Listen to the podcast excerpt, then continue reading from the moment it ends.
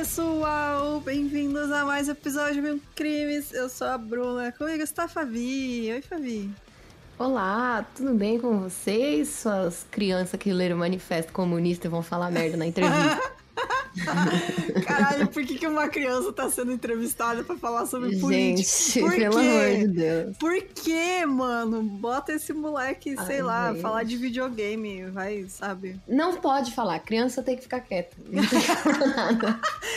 Porra, fala de coisa de criança, caralho. Ai, estou revoltada também. O Twitter Ah, cada dia é uma tipo, desgraça. gente, eu fiquei com muita dó daquela criança. A minha sorte é que na. E a- assim, nossa sorte, né? É. que na nossa época não tem registro. Tipo, a internet ainda não era tão avançada. Porque, Não. mano, graças a Deus na minha época não tinha TikTok. Porque as Nossa, vergonhas que eu ia passar, velho. Imagina o desgraça. bullying que esse moleque vai sofrer na escola, mano. Coitadinho. mano. Os pais dele deviam ser processados. É, criança não sabe o que faz realmente. Se você não sabe do que a gente tá falando, bom pra você. Não procure. É, tem algum recado? O recado é. é... Tem, peraí, deixa eu pegar aqui. É, o recado é tem. O meu recado antes é que eu ia fazer um sorteio esse final de semana e eu esqueci. Vou fazer amanhã. Então, antes desse episódio ser lançado. Então, se você não viu quem foi sorteado, olha lá no Instagram. Ai, não tô achando, mas ó, a Bia Marques, ela dá aulas gratuitas de hip hop em Guarulhos.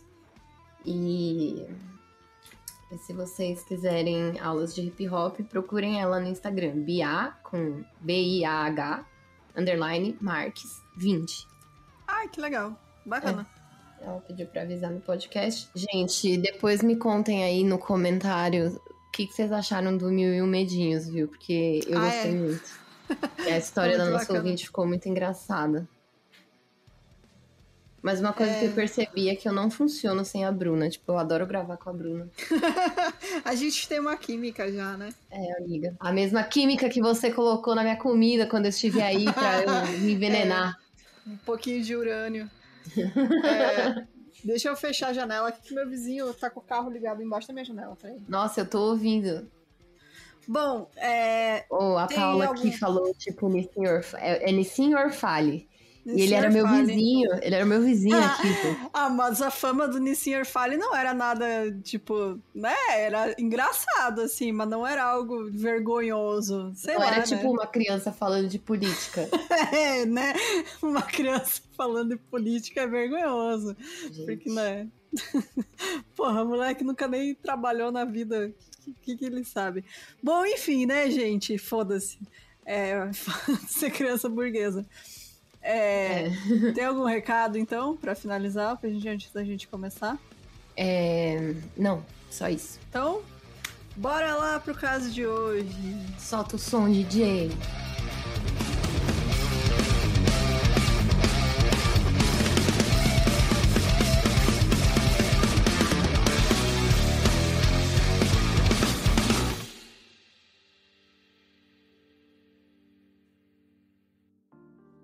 Gente, antes de começar, esse caso eu acho que muita gente já conhece.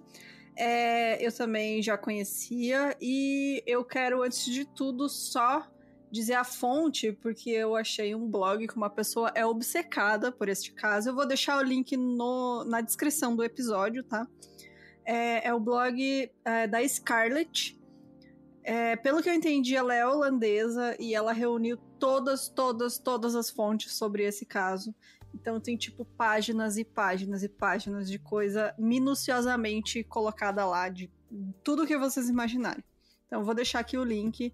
Eu recomendo muito, tá em inglês, tá? Então eu recomendo muito quem consegue ler ir lá dar uma olhada, porque é um trabalho maravilhoso. Eu acho que todo mundo que fala sobre esse caso hoje em dia usa essa fonte dela, e eu acho que pelo trabalho que ela fez é muito bom a gente citar isso e dar os devidos créditos, né? Então eu tentei resumir, porque se eu fosse colocar tudo aqui, ia dar 50 episódios de um podcast só sobre isso. É... e acho que eu consegui, então qualquer coisa que ficar de fora é porque eu escolhi deixar de fora, porque senão ia ficar muito grande. Então, falado tudo isso, vamos começar apresentando as pessoas envolvidas nesse caso. Que são a Chris Kremers, que ela nasceu em 9 de agosto de 1992 em Amersfoort, na Holanda. Ela sempre foi descrita como uma pessoa criativa, responsável e extrovertida. E a Lisane Frum, que também era natural de Amers, Amersfoort. Não sei se estou falando certo, se não estou, desculpa. Provavelmente não. Holandês é muito louco. Holandês é estranho pra caralho. É. Ela nasceu em 24 de setembro de 91. E ela era descrita como uma jovem otimista, inteligente, mais retraída, né, um pouco mais tímida, e uma ótima jogadora de vôlei. Se não me engano, ela tinha, tipo, um, quase 1,90 de altura. Ela era muito alta. A idade média da Holanda. É, né? Ai, nossa, deixa eu contar umas historinhas da Fabi aí. Solta o som, ah, DJ. Lá vem. historinhas da Fabi. Gente, uma vez eu tava em Amsterdã e todo mundo lá é muito alto. E para quem não sabe, eu tenho 1,60m. Eu tenho 1,58. É, é quase a mesma altura que eu. Mas Você tá. não tem 60, não, é, amiga. Cala a boca. Cala a boca. Eu vou falar que eu tenho 55, tá, gente? Eu só tenho aura de gente alta. É verdade. Então, a, a, Bruna tem, a... tipo, Big Dick Energy, tá é. tá ligado? Não, mas aí, o que que aconteceu? Eu tenho, tipo, sei lá, 58. E aí... Uhum. Cala a boca, Bruno. Aí, o que, que aconteceu? Fui pra lá, né? Pra Holanda é a média de pessoas mais altas do mundo, tá ligado? É, é e eu fui... gigante. e eu fui num show. E aí, tipo, no show, eu não conseguia ver nada, porque, tipo, era todo mundo muito alto. E gringo em show, eles não são que nem a gente, porque assim, show de rock, tá, gente? Aqui, hum. como as bandas nunca vêm pra cá, a gente vai e, e surta nos shows dele quando eles vêm aqui, né? Sim, Agora, né? lá eles têm todo dia show. Então, quando os caras estão indo no show, parece que eles estão vendo a missa, sabe? Tipo, todo mundo. Fica tudo paradinho, Tipo, né? paradinho, dando. E eu tava vendo um show assim, gente, do Dance Gavin Dance, que é mó gritaria. Aí, beleza. Aí teve uma hora que eu me irritei de não estar tá conseguindo ver o show. Aí eu comecei a, tipo, me debater e empurrar as pessoas um pouquinho do meu lado. Aí um cara muito grande, ele olhou para baixo, muito bravo comigo. Aí ele, tipo, meio assim, o que, que você tá fazendo? Aí eu olhei para ele e falei assim. Eu já coloquei o pé no peito dele e falei assim: me levanta aí! Aí ele me levantou. Tipo, aí ele entendeu, tá ligado? E levou na broderagem. Aí ele me levantou, aí a plateia inteira, tipo, as pessoas ali começaram a me levantar, eu comecei a surfar na galera. Só que eu não conseguia descer, porque, tipo, era muito alto, tá ligado? havia dois metros de altura sendo erguida. Uma horda de holandeses. E eu com uma medo de cair de lá, tá ligado? E tipo assim, pelo amor de Deus, gente! E eu gritando. Ai, mano. Mas aí eles me colocaram no show e foi ótimo. E eu provavelmente fui a primeira pessoa na Holanda a fazer um, um headwalk na galera. Essas histórias da Fabi de hoje.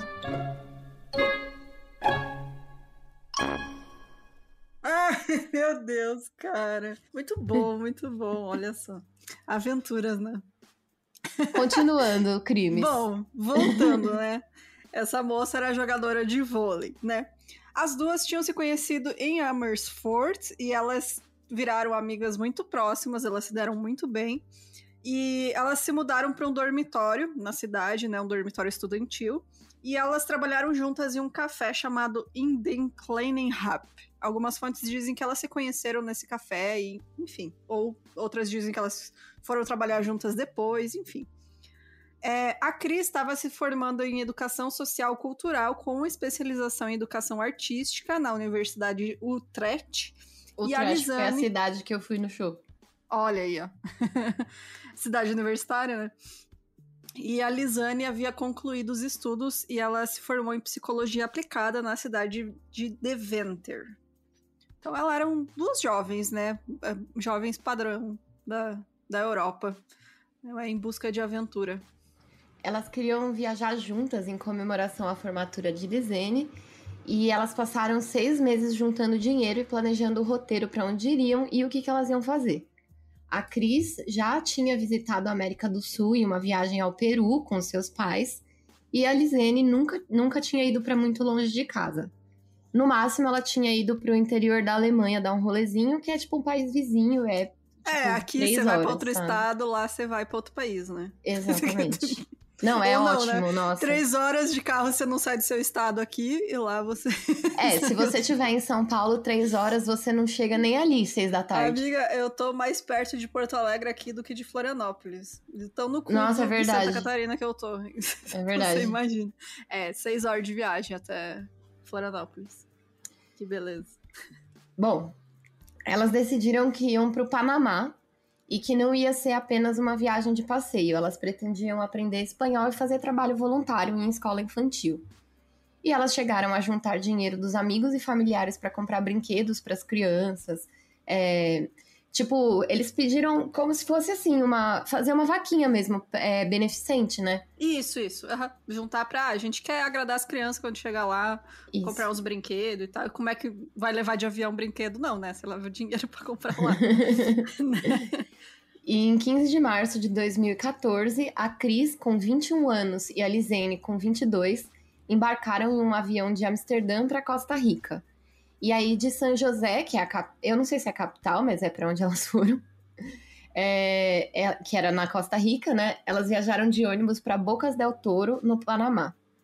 E um barco levou elas até a Isla Colón, no arquipélago de Bocas del Toro.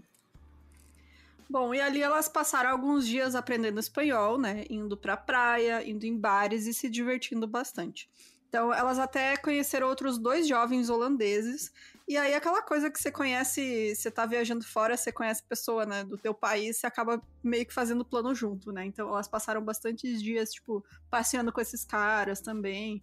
Além de outros jovens turistas, né? Porque é uma cidade turística. É, e aí, duas semanas depois, em 29 de março, a próxima parada foi a pequena cidade de Boquete. eu não é. vou conseguir fazer esse episódio porque o nome da cidade é Boquete, gente. Então, boquete, ela... boquete, boquete. boquete, né? Mas... A, cidade, a pequena cidade de Gulosa. É. Porra, mano, enfim, o nome da cidade é Boquete.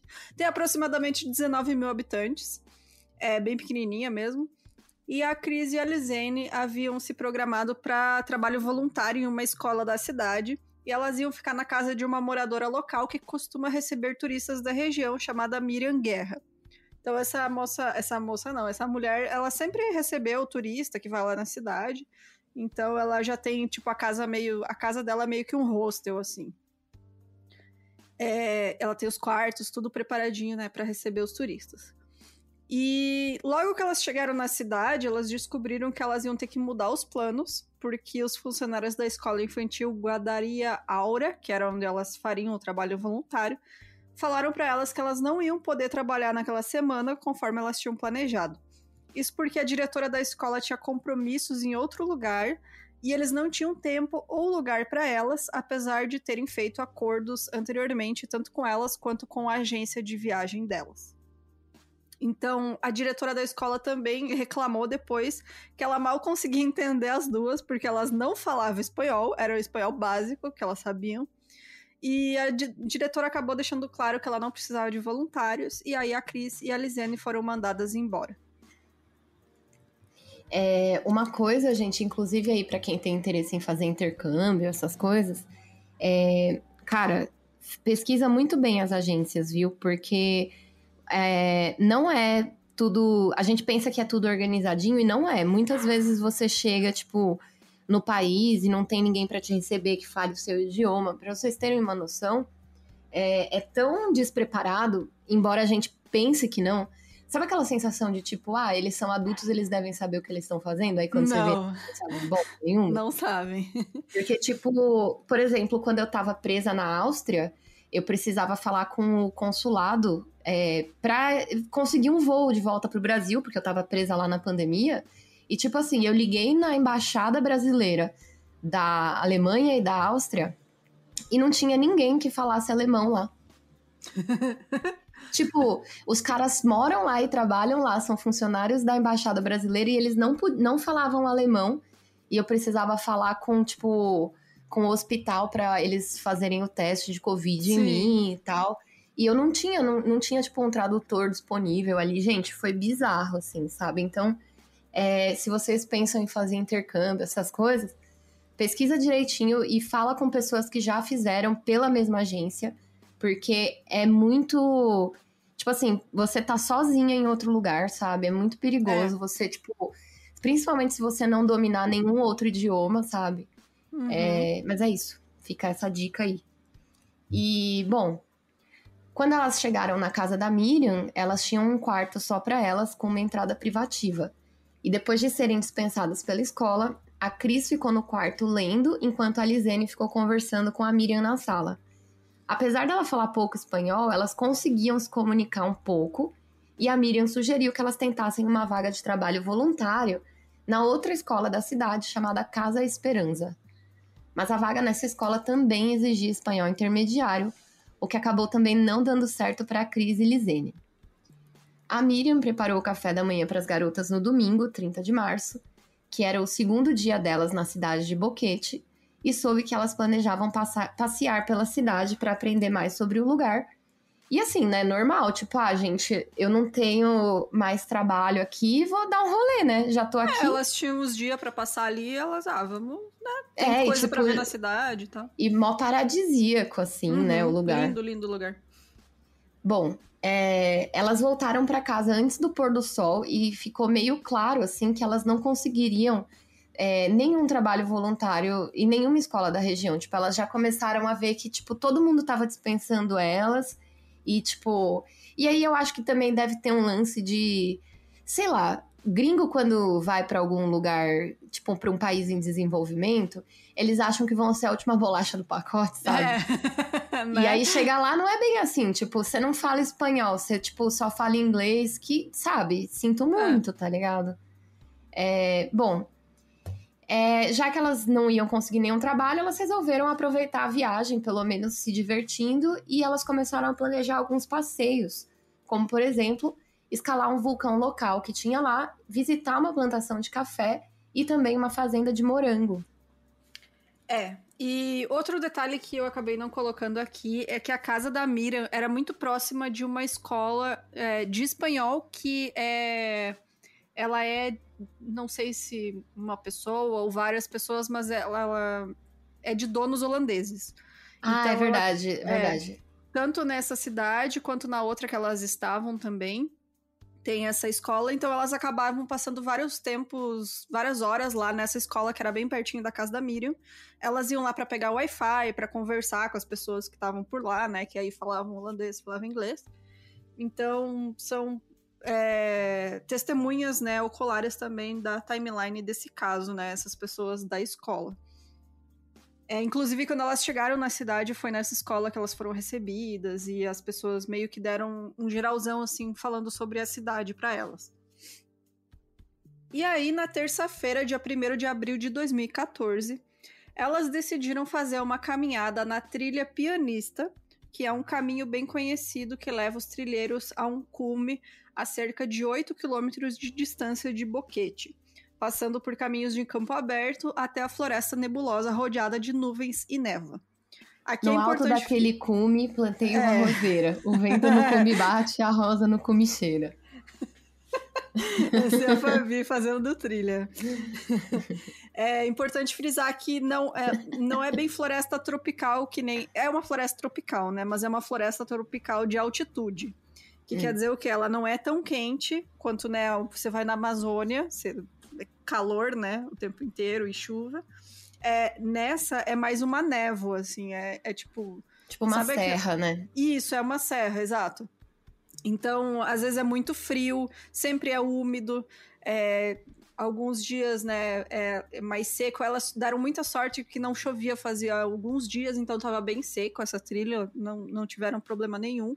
Porque às vezes as pessoas comentam que vão lá e tem muito barro, é muito difícil de caminhar, tem umas partes que fica mais difícil mesmo a trilha, mas no geral é uma trilha bem tranquila. Elas pegaram um táxi até o início da trilha, que fica cerca de 9 quilômetros ao norte da casa onde elas estavam hospedadas, e o taxista declarou que deixou elas à tarde por volta das 13h40. Mas, segundo o horário da câmera digital delas, elas teriam começado a caminhada por volta das 11 horas da manhã. Então, já tem um, né, uma contradição aí em horário. Então é mais aceito devido às fotos e, e, e evidências que encontraram depois que elas realmente foram de manhã para a trilha. E aí a Lisane e a Cris elas usavam roupas leves nesse dia, que eu inclusive não recomendaria para fazer uma trilha no meio do mato, que eram shorts, inclusive uma delas estava com shorts jeans, camiseta sem manga e botas de caminhada. E elas não levavam muita coisa, o que também, né, não é muito esperto se fazer. Elas tinham só uma mochila com algum dinheiro, o passaporte da Lisene, os telefones celulares, uma câmera digital, uma garrafa de água e provavelmente um pouco de comida ou lanches, embora embalagens de nada além de pequenos doces fossem encontradas depois. E o irmão da Lisane disse mais tarde que não achava que elas tinham levado comida nenhuma. Nas fotos também não aparecem nas fotos que elas tiraram, né? Não, não aparece comida. Então, muito provavelmente elas foram fazer trilha, que é uma trilha com uma média de 4, 5 horas, sem levar comida e só com uma garrafa de água, que eu acho Sério, que elas cara. planejaram, tipo, não ir tanto, sabe? Ah, vamos só ir um pouquinho e a gente volta, saca? É, mas né? Ainda é. assim, né, cara? Mas uma ainda garrafa assim, de é, água. Tipo... Uma garrafinha de 600 ml de água. Não, é, é isso aí, é uma coisa de quem não faz trilha, né? Tipo, é, exato. não sabe se preparar para uma trilha, sabe? É por isso é. que eu não faço. Aquelas... É, né? Eu também não. E a roupa também. Tipo, nossa, eu lembro. Aí, aí as babacas, né, hoje no episódio. A única vez que eu fui fora do país foi pro Chile, gente. Então, vou contar aqui a minha experiência. A gente foi pra uma cidade que chama hum, Valparaíso, que é uma cidade cheia de morro. E aí a gente fez uma trilha walking tour, né? A trilha que você vai andando. Uhum. E aí o guia te leva por várias ruelinhas, assim, uns negócios muito massa, assim, no meio da cidade. Você vai aqueles morros gigantes, você pega até um bondinho para subir de tão alto que é. E a gente fez a trilha em inglês, ou seja, tinha vários gringos lá, né? Vários uhum. europeus. Gente, essas pessoas passavam o dia caminhando de papete. Na rua, de papete. Nossa. Você não bota um tênis e é aquele pé cracudo, sabe? Cheio de pereba, de uhum. eles andar na rua com aquele pé pra fora, sabe? Ah, a pessoa Gente, se acostuma, né? eu fiquei de cara, então, tipo, pra mim não, não é um mistério essas duas ir pro meio do mato com shorts e Posso contar a, a, minha white people problem? o quê? Eu não posso sair na rua de Havaiana porque machuca meu pé, porque eu não tenho costume de andar de chinelo. Aí eu fico o dia inteiro de Havaiana. Nossa, Mas, tipo, gente, eu não. Sair na rua de, de calçado aberto, numa rua, uma cidade grande, você volta é, com o pé todo cê... podre, sujo, né? É. Tipo... Não, mas tipo assim, quem tá acostumado, sabe, a sair todo dia é, de Havaiana e usar assim, é de boa, tá ligado? Sim. O problema é, tipo, sei lá, você chegou num país tropical e você vai fazer uma trilha de sei lá quantas horas. Ah, não, vou, vou aqui levar uma água. Vou levar uma garrafinha de água e vou de shortinho e. Uma água eu, e uma traquinas. Fiquei... É, é isso. então, tipo, sério, elas estavam extremamente não preparadas para fazer uma trilha. Nem... Cara, eu fico uma hora sem comer, eu já tô com fome, sabe? Sem sair da minha casa. Como é que você vai andar por três, quatro horas e não vai levar comida? Mano, como assim, cara? Algumas pessoas que moravam ali no comecinho da trilha, né, uns locais, eles alertaram as jovens para não irem para a trilha sozinhas, porque o caminho podia ser perigoso. E para quem não é familiarizado com o local, existem, existem vários riscos, né? Sim. Mas as jovens dispensaram essas preocupações e disseram que levariam consigo um cachorro local chamado Azul, que era de um restaurante que ficava ali no início da trilha. A Cris e a Lisene entraram na trilha e elas nunca mais foram vistas com vida. Hum. Esse cachorro é, dos donos do restaurante era bem comum, tipo, as pessoas, ah, a gente vai fazer trilha.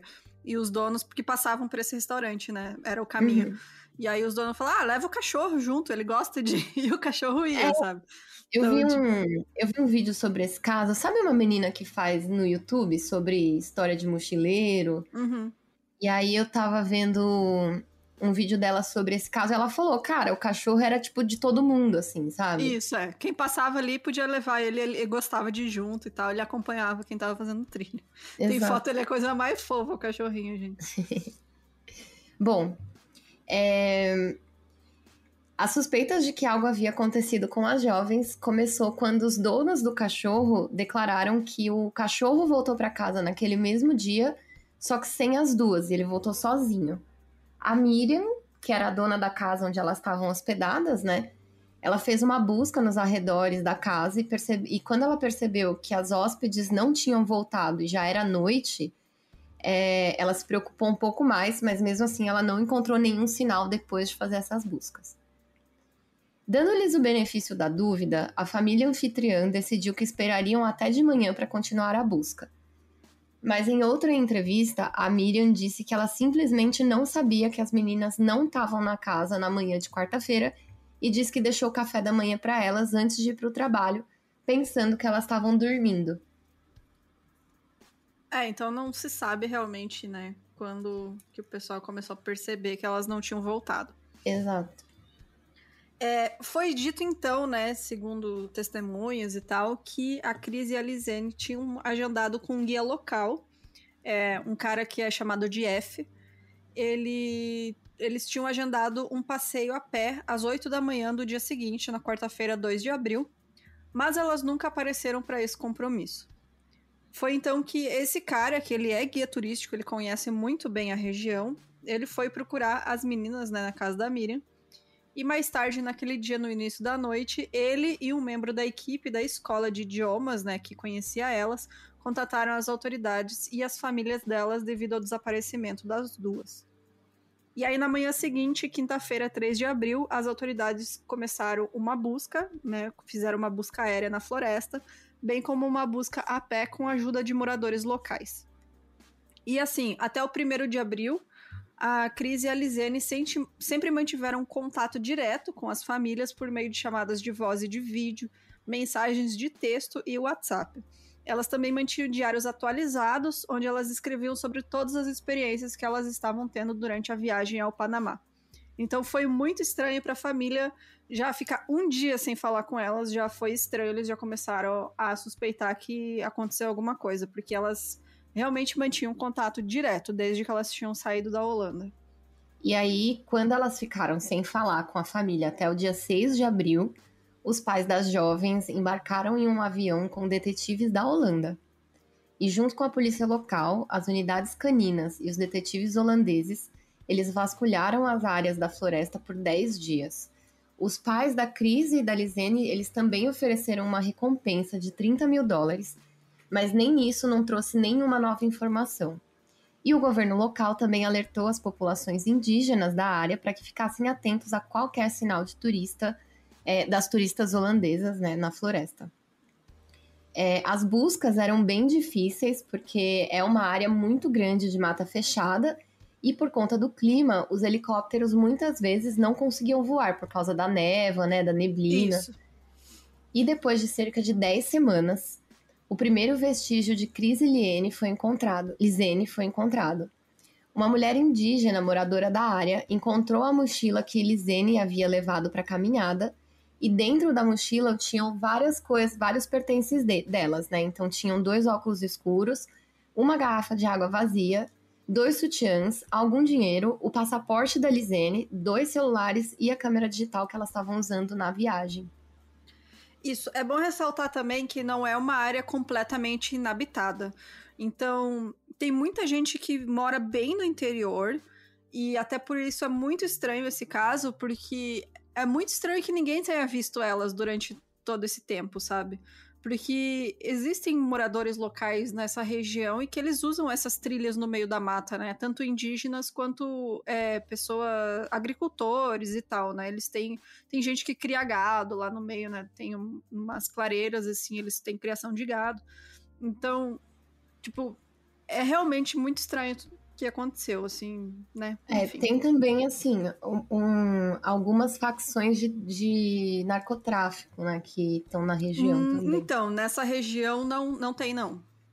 Ah, que eu, tá. Pelo que eu li, não tem. Assim, não, não é comum de, disso ter acontecido. Então, é, essa teoria de que ah, seria narcotráfico, não sei o que, realmente, nessa região não, não tem registro disso, assim. Então é isso aí, gente. Desculpa a informação errada. É. Bom, então essa mulher que encontrou a mochila, né? Ela achou a mochila perto de um arrozal. Ela estava presa entre uma rocha e o rio, na margem do rio Culebre, que fica perto da aldeia de Alto Romero, que é uma dessas aldeias, né, que, que existem lá na região, que não é uma mata tão fechada assim, né? Então esse povoado ele está situado em uma área remota no distrito do Vale Risco, a quase 17 quilômetros da casa da Miriam, né, em Boquete, e a 10 a 15 quilômetros e pelo menos 14 horas de caminhada do local onde elas foram vistas pela última vez, adentrando a trilha. Então a polícia presumiu que a mochila tivesse sido levada pela correnteza do rio até o local onde essa mulher encontrou. Tinha chovido muito nas semanas anteriores e algumas pessoas acreditam que a mochila não parecia ter passado semanas em uma floresta úmida e lamacenta ou em um rio, ficando 72 dias em uma floresta tropical sem nenhum sinal de dano por ação do clima ou até mesmo do rio.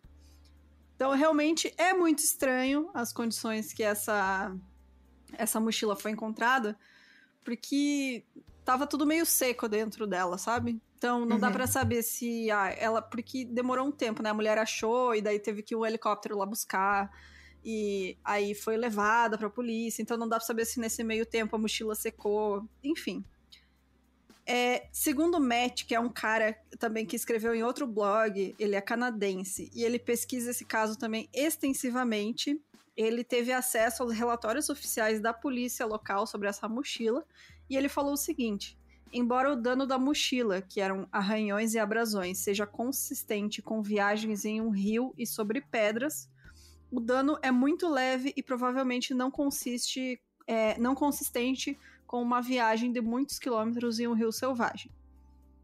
Então, assim, é muito improvável que essa mochila estivesse no rio por muito tempo, né? Porque senão, né, ia ser destruído as coisas que estavam dentro dela, ou a mochila ia ter mais sinais de que, né, sofreu a ação do tempo. É, que mais que eu ia comentar também?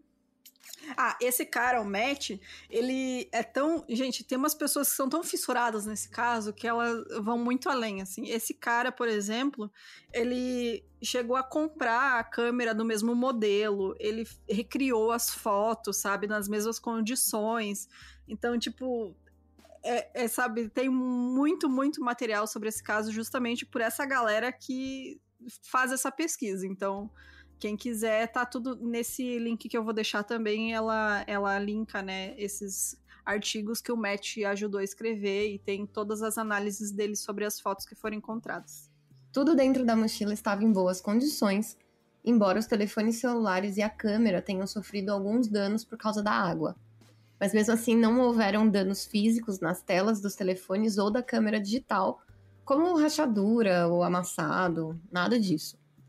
Amostras de DNA e impressões digitais foram retiradas da mochila, mas os resultados foram inconclusivos. Quando os telefones foram analisados, foi descoberto que logo no primeiro dia de caminhada, as jovens já haviam tido problemas. Por volta das 16h40 e 39 foi feita a primeira tentativa de contato com o serviço de emergência no dia do desaparecimento. Cerca de 10 minutos depois, foi feita uma segunda tentativa. Nas duas vezes, o número de emergência holandês 112 foi discado. 112 é tipo o 190, sabe? Isso, é. E, só que é o número de, de emergência europeu e que também é usado em alguns países fora da União Europeia. Se necessário, ele muda automaticamente para o número de emergência do país em que se encontra. Então, tipo, ele redireciona a sua ligação, o que seria no caso do Panamá. Mas devido à má recepção, tipo, não tinha sinal, essas chamadas nunca foram completadas. É, então aí se tem evidência de que logo no primeiro dia, né, ainda durante o dia, elas já começaram a ter algum problema. É, em seguida, os telefones foram desligados, né, às 17h52, e aí demoraram 14 horas para outra tentativa de ligação, né, para os serviços de emergência. E nos dias que se seguiram, foram feitas mais tentativas de ligar para os serviços de emergência, não apenas o 112, mas também tentando ligar para o 911, que não é só o de emergência americano, né? Também o número de emergência do Panamá para ambulâncias, é a SAMU deles, é o 911.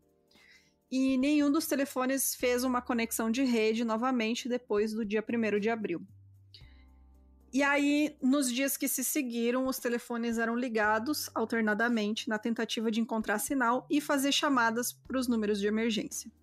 Apenas uma vez no dia 2 de abril, um dos telefones conseguiu completar a chamada, que durou apenas dois segundos e logo foi perdido novamente. E aí, no terceiro dia, o telefone da Lizene ficou sem bateria. E no quinto dia, o iPhone da Cris foi ligado e desligado às 10h50 da manhã, e essa foi a última vez que a senha correta foi usada nele. Nos dias 7, 8 e 9, nenhuma atividade em nenhum dos telefones foi encontrada, e então no dia 11, né, em 11 de abril, o iPhone da Cris foi ligado novamente às 10h51 e permaneceu ligado por 1 hora e 4 minutos, depois desligado e nunca mais foi usado.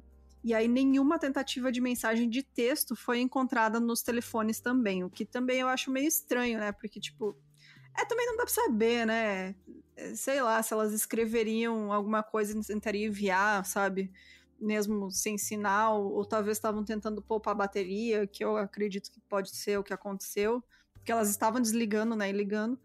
Então supõe-se que é, alguma coisa aconteceu, né, com a, com a Cris, porque o iPhone dela é depois do dia. Qual que foi? No quinto dia, né, que passou a ser usado a senha incorreta e aí não desbloqueavam mais, mas ainda pode ser usado, né, para fazer chamada de emergência, mesmo sem desbloquear. Então, depois eu comento a teoria que eu acredito, né? Mas fica aí só para vocês terem uma noção assim do, da linha do tempo que existem as evidências, né? A câmera também foi encontrada em relativamente bom estado e o seu cartão SD estava acessível para os investigadores. Eles puderam ver cerca de 133 fotos consecutivas. A câmera não tinha opção de localização GPS, então os investigadores só podiam estabelecer ou adivinhar a localização das fotos com base nos arredores que aparecem nas imagens e também com a quantidade de luz, tipo, ah, a luz do sol tá mais forte, mais fraca, o horário é uhum. tal. As primeiras fotos mostram as jovens felizes no dia 1 de abril, confirmando que elas haviam feito a trilha pianista e caminharam pela floresta horas antes da primeira tentativa de chamar emergência. Não havia nada fora do normal nessas primeiras fotos. A Cris e a Lisene tiraram fotos umas das outras e o clima estava bom, ensolarado e sem chuva. A gente vai colocar é, algumas dessas fotos aqui no Instagram, porque tem uhum a maioria das fotos da câmera estão. Acho que tem todas, na verdade. Né? Não, não, todas não foram divulgadas, nem pela polícia, nem pela família. Ah, tá. Mas tá. é, tem bastante. Tem, tem o bastante. suficiente pra gente ter mais ou menos uma noção, né, de como ah. são as fotos. Bom, é, tava tudo certo, as fotos é tipo foto de turista, sabe? Mostrando Isso. a paisagem. A câmera tava com a hora errada. E por isso, no início das investigações, aconteceram algumas confusões relacionadas à linha do tempo. Tipo, ah, sabe quando você, tipo, sei lá, zera. É, gente, para quem tem a nossa idade, na época da câmera digital, você é, podia colocar você tinha lá. Que colocar a hora certa. Pela mão, Exato. por mão, né? Não era automática, né? Exatamente. Gente... Então a delas, elas fazia mais de um ano que elas não atualizavam. Então é, depois a polícia conseguiu, né, conforme a posição solar, né, mostrada nas fotos, eles uhum. conseguiram determinar a hora correta que elas foram tiradas, que seria mais ou menos seis horas de diferença do que a câmera dizia, do que aconteceu uhum. realmente. Então, eles assim determinaram que elas chegaram ao mirante, né, no topo da trilha, por volta das 12h42 do dia 1 de abril. Ali elas tiraram várias selfies e elas pareciam muito animadas, estavam bem felizes. E a essa altura, elas estavam a mais de 4,5 quilômetros de Boquete. E segundo relatos, essa trilha pianista até o Mirante, né, o que fica no cume da montanha, é, e a volta para a cidade tem em torno de 9,3 quilômetros e leva até 5 horas e 40 minutos em média. E de volta, né, dependendo da velocidade e do nível de preparação física que você tem e também das condições que a trilha se encontra, né, se choveu ou não nos dias anteriores. Então faziam alguns dias que não chovia quando a Cris e a Lisiane fizeram essa trilha, o que acabou diminuindo bastante o tempo que elas conseguiram subir até o mirante, que foi em torno de duas horas. Então elas subiram bem rápido até, né? Considerando também a altitude do local, né? Que elas não eram tão acostumadas assim. E aí, normalmente, os turistas chegam até o mirante no topo da trilha pianista, então eles dão meia volta e pegam o mesmo caminho de volta para Boquete. Hoje em dia existem placas nesse mirante que foram colocadas ali depois dessa tragédia, né, da crise da Lisene, que alerta as pessoas para não andarem mais longe sem guias, porque tem terreno mais traçoeiro à frente.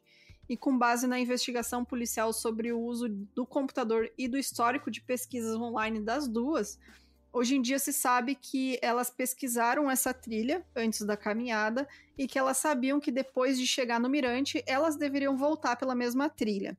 Elas também comentaram com o pessoal da escola, lá dos holandeses, que elas iam fazer essa trilha, que elas pesquisaram e tal, e o pessoal lá falou explicitamente para elas: vocês chegarem lá em cima, vocês voltem pelo mesmo local que vocês vieram porque mais para frente começa a ficar mais perigoso.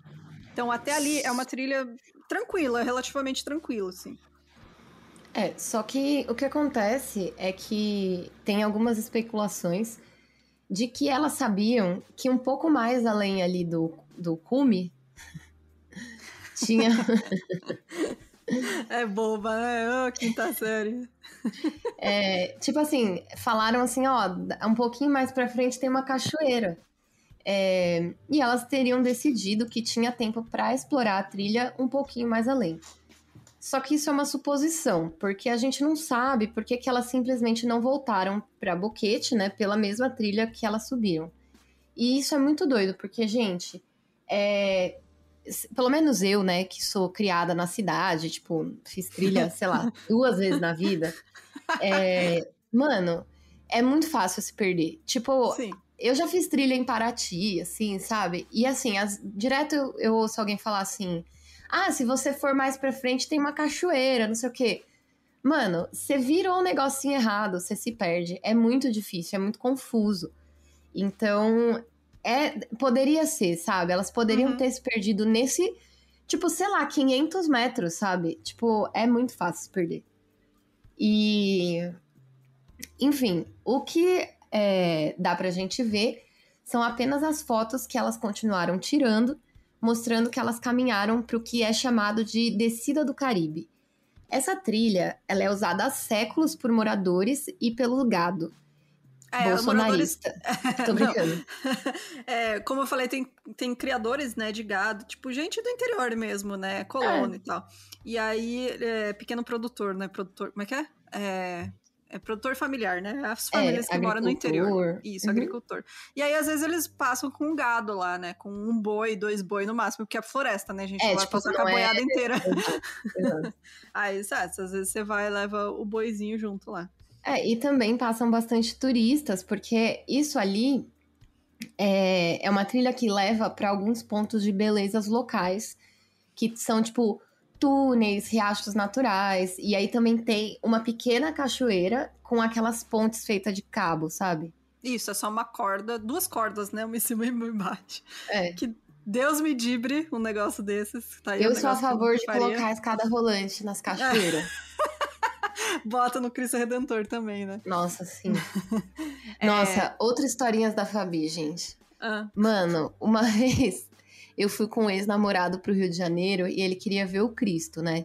Uhum. E, tipo, dá pra você pegar o bondinho e subir até lá em cima, mas ele era aventureiro e queria subir andando. E, mano. Deus me livre. Eu subi andando, filho da puta, eu não devia ter ido, porque é um rolê, velho. É, tipo, vários quilômetros, assim. Sim, eu não tava é muito preparada. longe. É muito longe. Horrível. Bom. É. Bom, essa, né, essa aí é uma continuação normal da trilha que leva para esse mirante, né, e os riachos com, com essas pontes, não sei o que, e um pouquinho mais abaixo tem outros riachos que são locais de coleta de água doce. Mas esse não era o caminho de volta a Boquete, e sim um caminho que levava mais longe da cidade, né, e mais para dentro da mata. A última foto, tirada no dia primeiro, é marcada como número 508 na câmera e mostra a Cris atravessando um pequeno riacho com pedras. O fato de não terem sido tiradas mais fotos de urnas no dia 1 de abril pode implicar que elas continuaram caminhando e que algo inesperado aconteceu, tipo alguém se machucou, sei lá. Uhum. O que as impediu de tirar mais fotos na trilha que levava mais fundo na selva. Ou também é possível que elas tenham voltado nesse ponto de volta ao cume da montanha e não tenham tido vontade de tirar mais foto da mesma paisagem que elas já tinham visto. Tipo, normal, sabe? Ah, já passei por aqui, já tirei foto aqui, bora. Uhum. É, nesse ponto, né, pelas fotos dá para saber onde elas estavam ainda. Então elas levariam cerca de uma hora para voltar até o mirante e elas chegariam ao início da trilha por volta das 15h30 ou 16 horas. E nessa região, nessa época do ano, o sol se põe por volta das 18h40. Então, é, dependendo da localização onde elas estavam, elas teriam que dar meia volta, no máximo até as quatro da tarde, para voltar para casa antes de escurecer. E aí, uma das teorias para o que aconteceu é que elas acharam que tinham tempo suficiente para explorar a trilha mais a fundo depois que elas chegaram no Mirante, por volta das 13 horas. E aí, elas começaram a entrar em pânico por volta das 16h30, ao perceberem que elas não iam conseguir voltar para a cidade antes de escurecer. E assim, se tem um negócio mais aterrorizante que floresta no meio da noite, é, eu Nossa, não sei, gente. cara. É surreal. Eu não sei como é que é a vida aí na, na cidade grande, mas aqui no interior a gente tem muito costume de uhum. acampar. Então, quando era. Meu, meus pais sempre adoraram acampar e a gente tem o Rio Uruguai aqui pertinho. Então era sempre acampar na beira do Rio Uruguai. E, gente, é um breu é, é, assim, é surreal, surreal. Isso que a gente nem tava em mata fechada, né? Tava na beira do rio, lá no, nos, nas chácaras lá dos tiozinhos que alugam para as pessoas acampar. Então, assim. E você sabe o que, que tem, né, nessas beiras de rio aí? É, o quê? ET, né? É, tem, tem. Tem o chupacabra? Tu acha que eu escutei as histórias onde? Tu acha que eu tenho medo por quê, é, então, tipo, cara, eu nem consegui imaginar como é que é estar numa mata fechada de noite, sabe? Sem luz, sem nada. E assim, elas não tinham nenhuma faquinha, Sem preparo, sabe? né? Sem, Sem preparo, preparo você nada. não tem o isqueiro Pô. na mão, você não tem. É. Porque assim, os guias e as pessoas locais que vão é, fazem essa trilha, eles carregam um facão, porque você vai encontrar Sim folhagem no meio do caminho, pode ter bicho, né? Cobra. Ou sei lá, aranha. você quer comer uma fruta, sabe? Tipo... É, porra, né? Tem nenhuma é sempre faquinha. bom ter um canivete, tá ligado? É, e elas não tinham nada, absolutamente nada. Só coragem. E... É. então, no dia 1 de abril, foram tiradas 34 fotos no total, né? Isso durante o dia. E no ponto além do mirante, as jovens não faziam mais selfies sorridentes, mas em vez disso, alguém se presume, né, que fosse a Lisene, tirou as fotos da Cris caminhando um pouco mais na frente. E nessas fotos, algumas pessoas dizem que a expressão dela é meio de preocupada, mas assim, eu vi as fotos, para mim ela tá com uma expressão neutra, sabe? Só andando na uhum. floresta, fazendo trilha. Então fica aberta a interpretação de qualquer pessoa que vê a foto, né? Então, eu para mim não uhum. tem nada de estranho nessas fotos também. Bom, a questão feita por todos sobre esse caso é: o que, que aconteceu depois que a foto 508 foi tirada. A trilha que elas estavam não era muito bem mantida como a trilha pianista e é usada somente por moradores locais. Ela atravessa riachos, barrancos e áreas que são facilmente alagadas em épocas de chuva.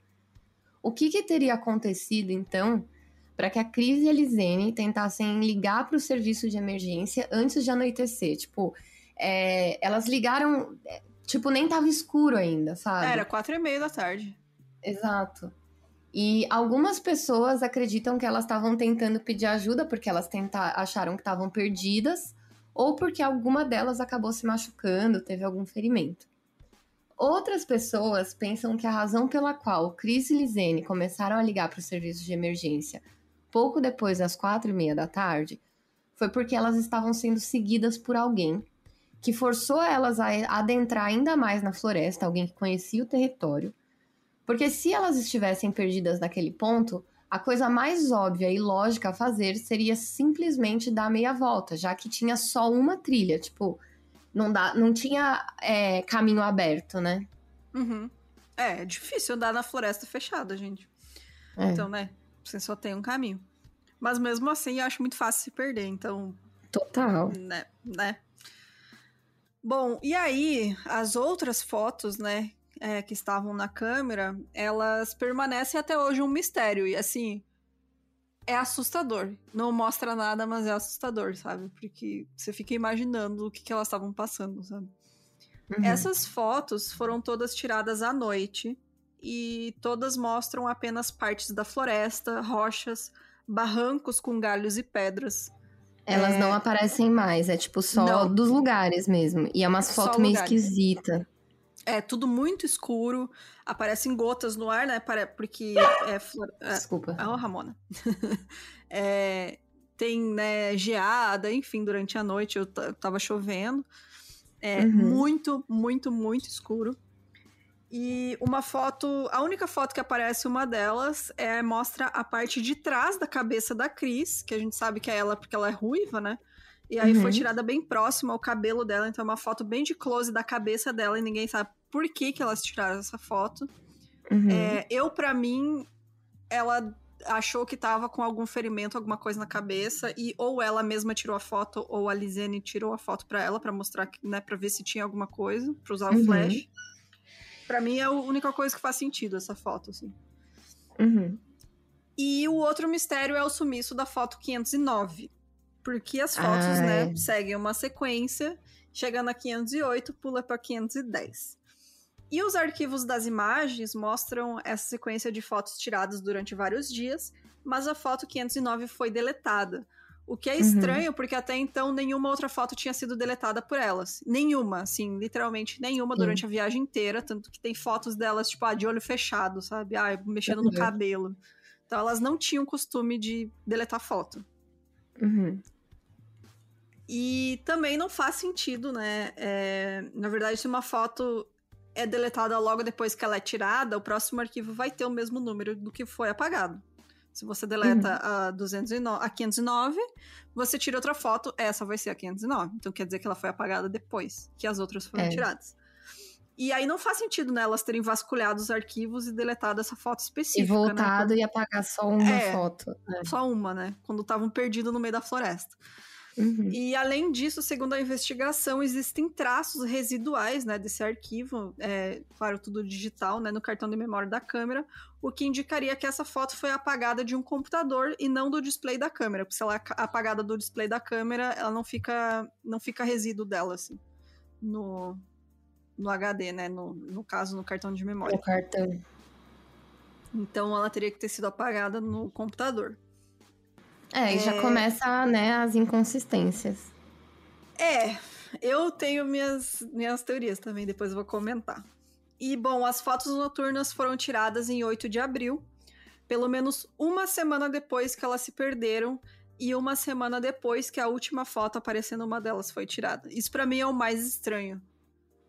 Uhum. É tipo, você tem a foto da Cris atravessando a- o riachinho lá de pedra, e aí uma semana depois começam suas fotos noturnas.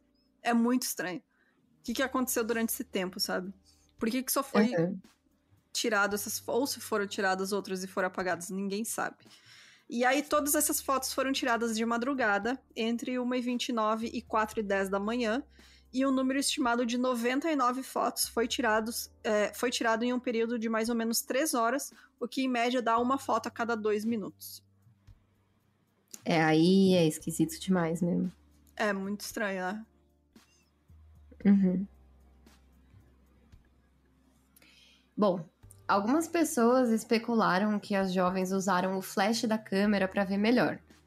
Mas outras pessoas familiarizadas com trilhas para caminhada à noite desmentem isso e dizem que o flash ele causa uma cegueira momentânea e impede que os olhos se acostumem com a escuridão.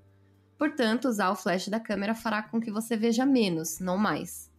É, eu É. vi gente comentando também que elas podem ter, tipo, você pode fechar os olhos e bater a foto e olhar no display da câmera. Exato. E outra Aqui, coisa, né? é, tem muito bicho, muito inseto, sabe? Uhum. Então, de repente, se você, tipo, ah, vou sentar aqui, vamos sentar aqui nessa pedra pra descansar. Tipo, gente, tem tarântula nesses lugares. Eu ia tirar foto de tudo antes, se eu não tô conseguindo enxergar, sabe? É, Eu, eu morro de medo de aranha, né? Mas, tipo assim, faz sentido que elas, tipo, tirem foto do lugar que elas. pra ver, sabe? O lugar. Uhum. Localização. Até porque é, hoje em dia o pessoal meio que conseguiu provar que elas não estavam andando muito quando tiraram essas fotos. É tudo meio da mesma área, sabe? Uhum. É tudo meio do mesmo lugar em vários ângulos diferentes. Então, não sei. É, não sei mesmo. Depois eu falo, na real. O que eu sei. O que eu sei não, o que eu acho, né? Porque eu não sei de nada. Eu tenho uma, uma teoria também. Bom, também é possível que alguém tenha disparado a câmera para chamar a atenção das operações de busca, mas os helicópteros não voavam no meio da noite por ser muito perigoso e não há registro de buscas a pé feitas durante a noite. Só que elas também não sabiam disso, né? É. E talvez também elas usaram, elas usaram o flash para por causa elas ouviram vários, vários sons estranhos nas proximidades, né? E aí tipo usou o flash para assustar algum animal, né? Enfim, é, se tiver algum animal, você consegue ver os olhos do animal brilhando no flash, né? Ou com uma lanterna. Fica aquele olho de possuído, sabe? Mas se elas realmente usaram a câmera para assustar os animais, seria um pouco estranho que elas continuassem fazendo isso por tanto tempo, por quase três horas consecutivas. Aí que eu é, vou falar, eu não acho estranho isso, porque é, elas deviam estar tá muito apavoradas também. E tipo, cara, se você é, quer olhar direito toda a região no meio do escuro e você não tem conhecimento nenhum de trilha, tá ligado? Uhum. Você vai tirar várias fotos, tipo, várias. Então. É, uma coisa que eu acho que pesa bastante também é que elas estão sem comer. E Exato. tomando água, sabe, da chuva do rio, sei lá. Sim. Então você já fica num estado mental que você não tá bem das ideias, você já começa a alucinar, sabe? Você tá com é, fome, é, você, você começa tá cansado. A ficar, tipo... Teu Exato. corpo tá esgotado já, você não, sabe? Você começa a imaginar coisa, então não dá para tentar esperar muita racionalidade de pessoas numa situação assim, né? Ainda, Principalmente ainda elas que não conhecem pânico. nada, sabe? É. é. Então, né? Não dá para saber, na real, quem tirou essas fotos noturnas, porque não foram feitas selfies, né? Não tem nada que identifique a pessoa que fez essas fotos, não tem pé, perna, o braço aparecendo, nunca nada é capturado. Tem algumas que parece que a pessoa botou, tá meio com o dedo na frente, assim, mas não dá nem pra ver o que, que é. Uhum. E aí, depois que né, essa mochila foi encontrada, então a polícia voltou né, a explorar a área mais próxima da mochila e acirrou as buscas novamente, né? E aí, com a ajuda de seis indígenas Ngobe, que é, é, são os indígenas daquela região, aquele guia local, né, o F, ele encontrou restos de ossos e dois sapatos diferentes ao longo do rio Culebra, pouco antes de 19 de junho de 2014 um shorts jeans também foi encontrado preso a alguns galhos no rio. E restos de ossos foram encontrados a várias horas de caminhada de distância, mais ao norte. Os restos mortais parciais da Lisene foram encontrados espalhados e nas proximidades dos de Cris, tanto acima quanto abaixo da correnteza do rio. Uma coisa estranha é que realmente a, a mochila foi encontrada num ponto do rio e ossos foram encontrados mais para cima, assim, sabe? Uhum. Tipo, eu não sei, não é, realmente é, é, é, bem estranho, assim, as condições que foram encontrados esses ossos, né? Uhum. E aí uhum. um desses sapatos que foi encontrado tinha ainda dentro dele um pé humano, ainda protegido, né, do lado de dentro. Os cadarços ainda estavam bem amarrados e também tinha uma meia, né, com o pé que ainda tinha pele e tecido muscular. A perícia afirmou que a linha de fratura do osso do pé estava limpa, né, que não tinha sangue, não foi encontrado muito sangue e também não foram detectados sinais de cortes, rasgos, tiros ou marcas de dentes ou garras, nem mesmo quando observados do microscópio. E aí, é, o DNA acabou identificando o pé decepado como sendo da Lisene. Com o tempo, pelo menos 33 fragmentos de ossos amplamente espalhados foram descobertos ao longo da, mesa, da mesma margem do rio, dos quais a maioria veio do pé de Lisene, e o local fica a alguns quilômetros de distância da Ponte de Cabos e das Pedras do Rio Seco, onde alguns investigadores acreditam que as fotos noturnas podem ter sido tiradas. No entanto, os restos mortais foram encontrados principalmente em terra. Em 20 de junho de 2014, as famílias das jovens fizeram uma declaração pública dizendo que tinham fortes razões para acreditar que elas haviam falecido. Até então, eles sempre pareciam esperançosos de que suas filhas fossem eventualmente serem encontradas, né? É, e que seriam encontradas vivas, né? Só que o, os ossos que foram descobertos é, e foram investigados pelos especialistas forenses e de DNA, agora associaram positivamente um total de cinco fragmentos, a Cris e Lisene. Então é como se tivesse, tipo. É, como chama? Esmigalhado, sabe? É, pedaço, assim, né? É. Acho que foi até encontrado o maior osso foi da pelvis, né? Um pedaço da pelvis. É, esse pé, né, que foi encontrado, e depois foi encontrado mais uns uma costela também e mais alguns pedaços de osso. Então era tipo só pedaços mesmo, não foi encontrado muita coisa não. É, e aí os locais onde foram encontrados os ossos da costela, do osso pélvico e o pé indicam que a Chris e a Lizane devem ter passado por pelo menos dois rios para chegar naquela região. E os especialistas disseram desde o início que ainda faltava saber se esses restos mortais iriam mostrar ou não a casa da morte, né? Porque a temperatura em que eles permaneceram bem como a umidade geral, a composição do solo, a taxa de decomposição e se eles foram encontrados na água, todos seriam fatores relevantes para saber como elas morreram, né? Mas no fim, nenhuma causa da morte pôde ser determinada. Isso porque não foram encontrados ossos suficientes e os que foram encontrados não tinham indícios que pudessem revelar a causa da morte. É, o osso do pé, que foi é, o pé inteiro, na verdade, que foi encontrado, tinha fraturas é, a polícia diz que a fratura é consistente com queda. É, já algumas pessoas na internet, né, especulações, dizem que não é fratura de algo que caiu em cima do pé, porque é, fratura de queda teria quebrado outro osso e não aquele que estava quebrado. Uhum. É, e outra, outro mistério, né, acerca desses restos é que os ossos da Cris que foram encontrados, eles pareciam embranquecidos, como se eles tivessem ficado expostos ao sol por muito tempo ou limpos quimicamente. Só que dizem que eles foram encontrados meio enterrados. Hum. Então, tipo, não tinha como ficar no sol. E aí, uhum. como que depois de 79 dias expostos à ação do tempo e de animais, os restos mortais das duas estavam em diferentes estados de conservação? Tipo, como é que um pé ah, estava sim. preservado dentro. Tá, tudo bem que estava dentro do sapato, né? Mas, não, tipo, a, assim, cara. Né, os ossos da Cris estavam limpos e o da, da Lisene não estavam, sabe? Eram uhum. cores diferentes também, então é, é bem estranho isso. Além disso, em agosto de 2014, mais restos mortais foram encontrados e incluíam um pedaço enrolado de pele, que mostrava poucos sinais de, de decomposição. Junto desse pedaço de pele também foram encontrados uma tíbia e o osso do fêmur de Lisene. O, para o governo local e as autoridades, o caso se tratava apenas de um acidente.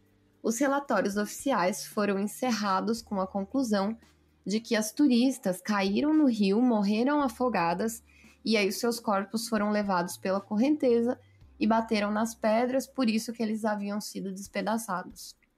Os pedaços encontrados em terra teriam sido levados por animais e vários outros turistas desapareceram naquela mesma região, mas foram encontrados rapidamente por equipes de busca.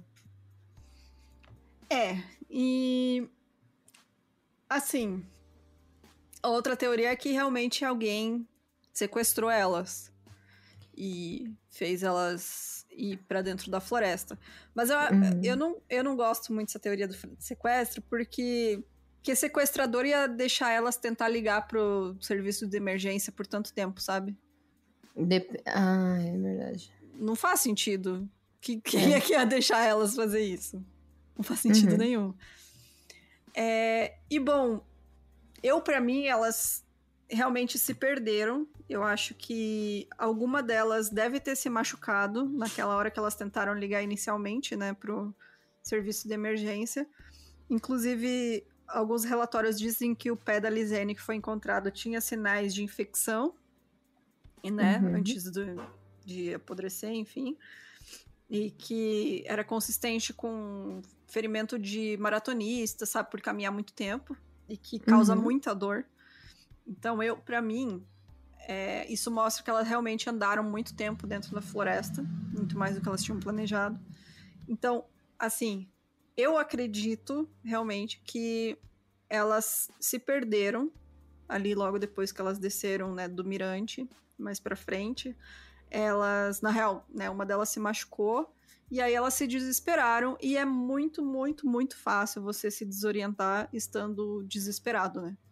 Uhum, então, para mim, certeza. elas foram só indo cada vez mais fundo e tentando achar alguma civilização, né? Algum, alguma pessoa, né? No, passando por ali, enfim. E passaram esse tempo, né? Até que acho que uma delas, no quinto dia, a, que é quando dizem, né, que o telefone da Cris foi a última vez que foi usada a senha correta. Eu, para mim, ela morreu. E aí só ficou a outra viva. E assim. E não sabia tentou... a senha. Não sabia a senha. É, inclusive, uma das teorias diz que aquela foto né, da cabeça da Cris ela já estava morta. Eita. É, e a Lisane teria tirado. Inclusive, é, durante as buscas, né? Nessa região é muito comum você ter uns barrancos e uns buracos grandes, sabe? Uhum. Sabe que você tá no mato, assim, e tem aquele, né, um espaço, assim, que você cai, né, tipo... Não é uhum. um buraco, né? Enfim, é um negócio mais, né, uma depressão Uma colina, é. Isso. Uhum. E lá é muito comum de ter isso, inclusive uns lugares, tipo, a, com 30 metros de altura, sabe? Então... Uhum. É... Inclusive, a teoria da, da polícia, né, é que elas tenham caído num desse que se machucaram, enfim, não conseguiram sair. E aí tentaram ir pro rio e acabaram morrendo afogados. Hum. Então, assim, uma coisa que eu achei também que explicaria, né, como elas ficaram tão facilmente desorientadas, né, a ponto de não conseguir tomar o caminho de volta, é, foi o comentário de uma pessoa do Panamá que ele disse o seguinte: há um fenômeno estranho, em particular, que acontece no Panamá, que torna extremamente importante carregar uma bússola ao sair para uma caminhada no país. O Panamá é minúsculo, né, bem pequenininho e é estreito, e ele corre na direção leste-oeste, quase dobrando em volta de si como uma serpente. Devido a uma ilusão de ótica peculiar, o Sol aqui parece nascer no ocidente, não no oriente. Se as jovens hum. não soubessem dessa peculiaridade, seriam puxados na direção errada, para longe da cidade, mas para dentro da selva. Isso por si só é um elemento da história poderoso e potencialmente trágico. Isso que foi que essa pessoa comentou. Tem várias pessoas que dizem isso, que no Panamá, né, por, pela, pelo jeito que é, né, o país ele é na uhum. horizontal. Então ele tem essa ilusão de que você tá vendo o sol nascer ou se pôr do lado errado, assim. Você acaba se perdendo mesmo. E elas não tinham. É, elas não tinham nada. Sua, nada. E o que realmente aconteceu, né? Ninguém nunca vai saber com certeza se a Cris e a Lisiane se perderam por conta, se elas sofreram algum machucado e morreram em razão de algum acidente no meio da floresta, ou se elas foram atacadas por alguém e assassinadas. Eu acho bem provável que elas possam, possam ter morrido acidentalmente e tal, e as coisas foram encontradas por alguém e a pessoa só plantou lá de volta, sabe? Quando viu que tava todo uhum. mundo procurando. Eu, para mim, isso é bem plausível de ter acontecido também. Então. Não sei qual é a tua teoria. A minha teoria é que elas perderam. Eu também acho que não aconteceu nada, mas eu fico um pouco receosa com esse lance do. É, do osso tá embranquecido e um tá uhum. tá diferente do outro, sabe? Sim, eu acho muito, muito estranho também. É que eu sempre tendo a, a acreditar no negócio que é mais simples, né? Que é se sim, perderam sim. na floresta. Geralmente é o que acontece, é o mais simples, né? Eu Mas... também tenho assim. Ah, desculpa, fala. Não, pode, pode falar. Depois eu. Eu, eu ouvi dizer umas coisas do guia. É, então, eu ia comentar isso. Ah, você ia falar isso? É. Que esse guia, né, ele foi a última. Na real, ele foi a primeira pessoa, né, a dizer que elas estavam desaparecidas. E ele foi a pessoa. Ou foi ele ou foram assistentes dele que encontraram todos os pedaços de ossos que foram encontrados. Uhum. O que eu também acho bem estranho. Bem e, estranho. É, e tem também um comentário, porque teve um vídeo que eu assisti agora, não vou lembrar da onde que é do YouTube, que o cara foi olhar as reviews, né, sobre esse cara, porque ele é um guia bem conhecido. Uhum. É, ele tem, inclusive, uma plantação de café no meio da floresta, literalmente no meio da floresta, por isso que ele conhece muito bem a região. E aí tem várias pessoas que vão lá, né, turistas e tal. E aí tem vários reviews positivos, né, mas é geralmente de grupos de pessoas. E aí tem um review negativo que é de uma mulher, que hum. ela disse que é, ela até comenta isso, ah, eu demorei muito para escrever esse review, porque você, se você ler aqui, só vai ter review positivo, mas se você prestar atenção, é só de gente em grupo ou de casais. Ela disse assim, ah, eu não recomendo ir fazer trilha com ele sozinha, uma mulher sozinha, porque ele tentou passar a mão em mim, hum. e ele ficou fazendo piada, é, ele tinha um machete, né, um facão, Ficou uhum. fazendo piada dizendo que ia cortar as pernas dela. E ficou Nossa. passando a mão nela. É. Que engraçado. É. E que piada aí ela disse isso, tipo, ah, que ela não recomenda, porque o cara tentou passar a mão nela. É, e mesmo ela falando não para ele se afastar e tal. E, enfim, esse cara, ele, né, tava ali junto em todas as coisas de busca, de investigação. A uhum. gente sabe, né, que tem aquele padrão, às vezes, do assassino querer se colocar na investigação, né? Sim, é que é tipo um fetiche, né? É. E tem um caso bem estranho que aconteceu em 2017, que foi uma turista alemã que se perdeu nessa região e aí três pessoas, né, moradores locais que faziam parte da operação de resgate, encontraram ela e mantiveram ela em cativeiro, estupraram ela. Nossa. E ela só conseguiu fugir porque ela é, cortou um deles com uma garrafa quebrada. Daí eles tiveram que ir correndo pro hospital e aí ela conseguiu fugir. Uhum. Então, tipo, tem coisa estranha assim. Eu acho que há possibilidade de que alguém tenha matado elas. Pode ser que sim. Mas é, eu não sei, para mim é muito mais simples você explicar tudo isso com ação de animais, é, sabe? Mesmo. Acidente. Uhum. Tipo, ai, condição, a condição do clima na região, sei lá, sabe? Pode ter um corpo ficado mais encoberto e depois os animais arrastaram os pedaços, enfim. Eu realmente tendo a acreditar mais em acidente mesmo. Mas deixa aí nos comentários o que vocês acham, né? Também, é. né? Quer comentar mais alguma coisa, Foi? Só não, gente, não façam trilha se vocês não souberem o que vocês estão fazendo. É, vão com guia, né, gente? Vão com preparados também. Por favor, não façam, se enfiem no meio do mato se você não sabe. da vida aí, viu, gente? É. Exato. É, e é isso, gente. vou deixar aí o link desse blog, quem quiser ler, porque realmente recomendo muito. Se você discorda de qualquer coisa que a gente falou aqui, lê lá, porque tem tudo, tem todas as teorias, tem todas as provas de tudo. A pessoa fez uma análise assim. É minuciosa sobre tudo que vocês imaginarem envolvendo esse caso. E é isso então. Vamos lá para os comentários, né? do último episódio? Bora!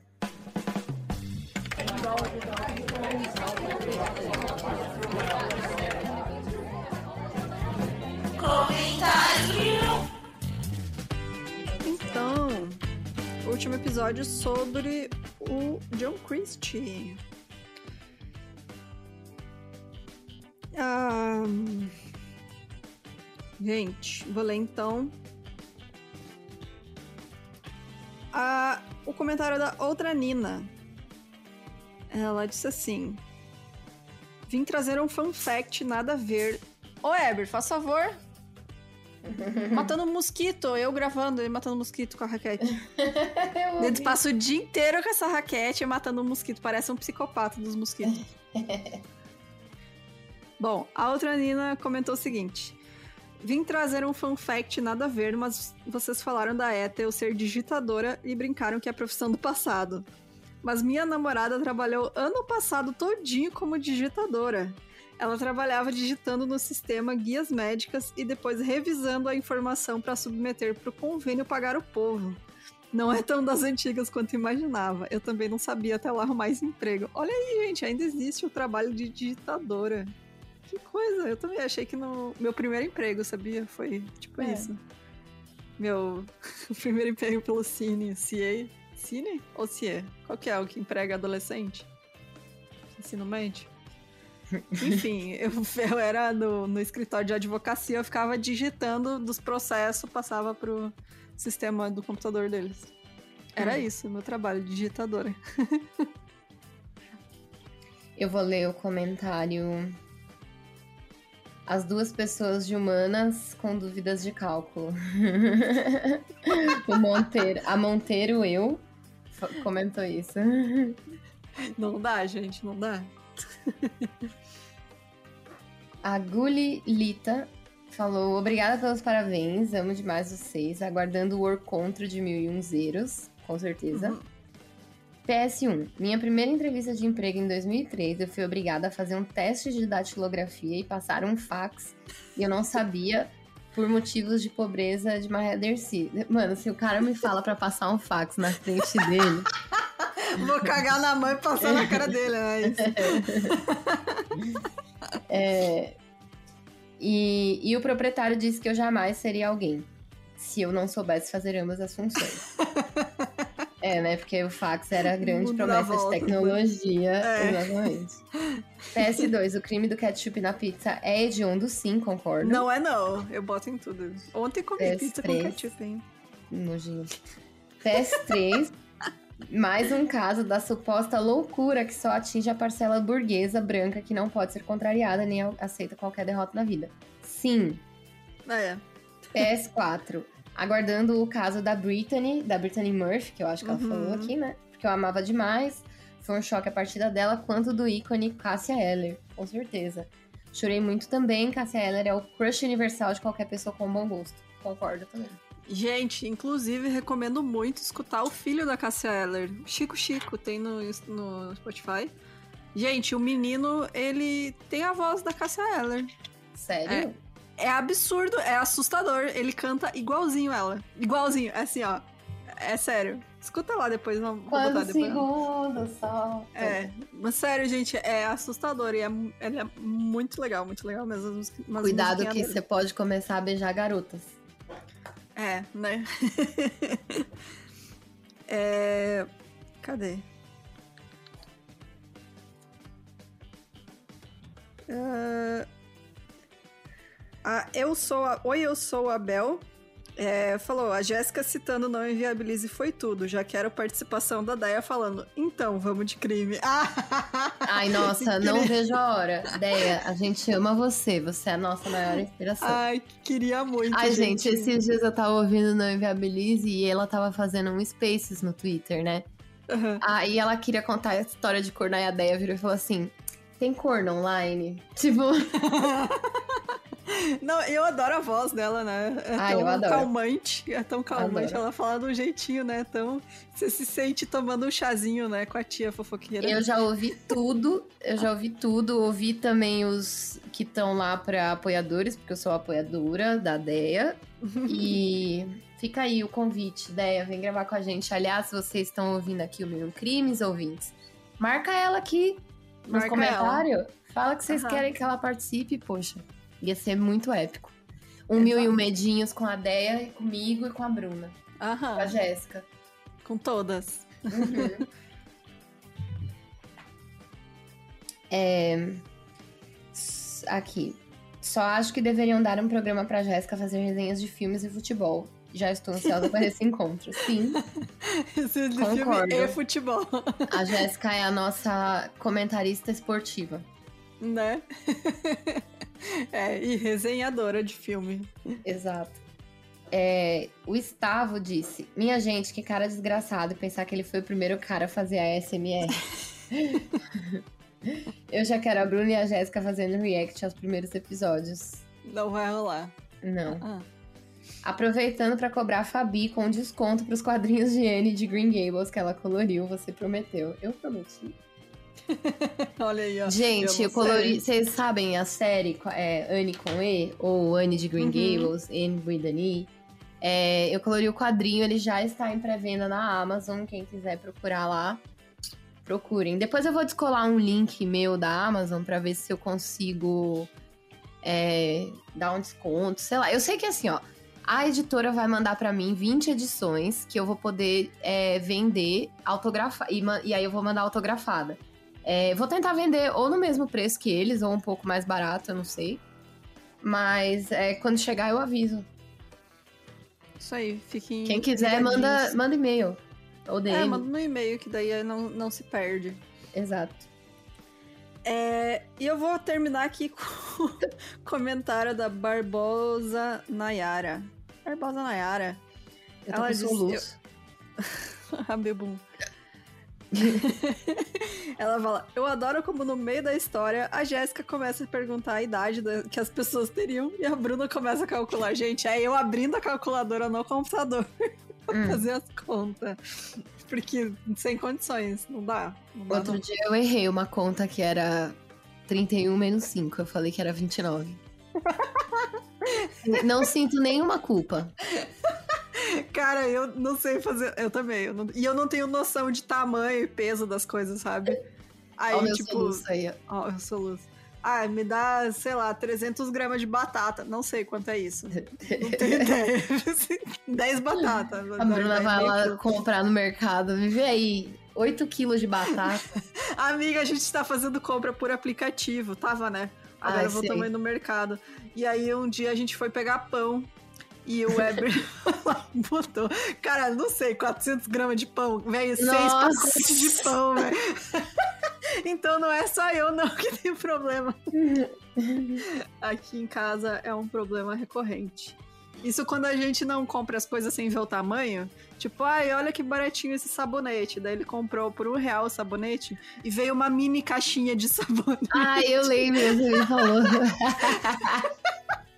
Cara, já veio mini pacote de salgadinho, mini sabonete, a gente várias coisinhas de hotel aqui, porque a gente compra e não vê o tamanho certo das coisas. tipo aquela pessoa que compra na, na Wish, né, a cadeira e vem uma mini cadeira. Mas é isso, gente. Tem mais alguma coisa? Eu não tenho nada para adicionar. Então, é isso, pessoal. Muito obrigado pela companhia. Obrigado aos apoiadores que acompanharam o episódio. Se você quiser acompanhar, é, entra lá no site milcrimes.com.br, vai ter lá a seção de apoio. E aí, a partir de 15 reais mensais, você escuta as gravações ao vivo na segunda-feira. E também participa de sorteios e mês que vem, né? Agora, na real, né? Quando sair esse oh. episódio, já vai ser dezembro, vai ter dois sorteios. Então, Eu vou dar um recado aqui, que o hum. Ronaldo é, o Lord Nebs no Instagram, ele mandou uma mensagem pra gente contando o caso dele, o Mil e Medinhos e tal. E eu vou pedir e vou reforçar aqui, gente. Manda pra gente por e-mail. Porque Isso. nas mensagens do Instagram, as três acessam, então acaba se perdendo. A gente recebe muita mensagem. tipo, é, quando o pessoal posta foto ouvindo mil e um e marca a gente, então vai pra nossa DM também. Então, assim, Isso. é muita coisa, a gente não consegue se organizar. Ah, então, as pop, pedir... né? As populares. Mas é, não é que é popular, é que a gente é, é não, é, realmente, gente, tá a gente se perde, é verdade. Não, é porque a gente tem muita coisa para fazer. Vocês sabem que a gente, tipo, tem o nosso trabalho do dia a dia, o Mil e Um Crimes não é o nosso trabalho. É, então, assim, não dá pra gente ficar parando e fazendo tipo, uma curadoria das mensagens do Instagram. Então, por favor, manda por e-mail, gente. Isso aí. Então é isso, gente. É, falou então, até semana que vem. Beijos. Deixe seu comentário aí pra gente ler no próximo episódio também. É o que você acha desse episódio. E é isso. Tchau, tchau. Tchau, gente. Beijo.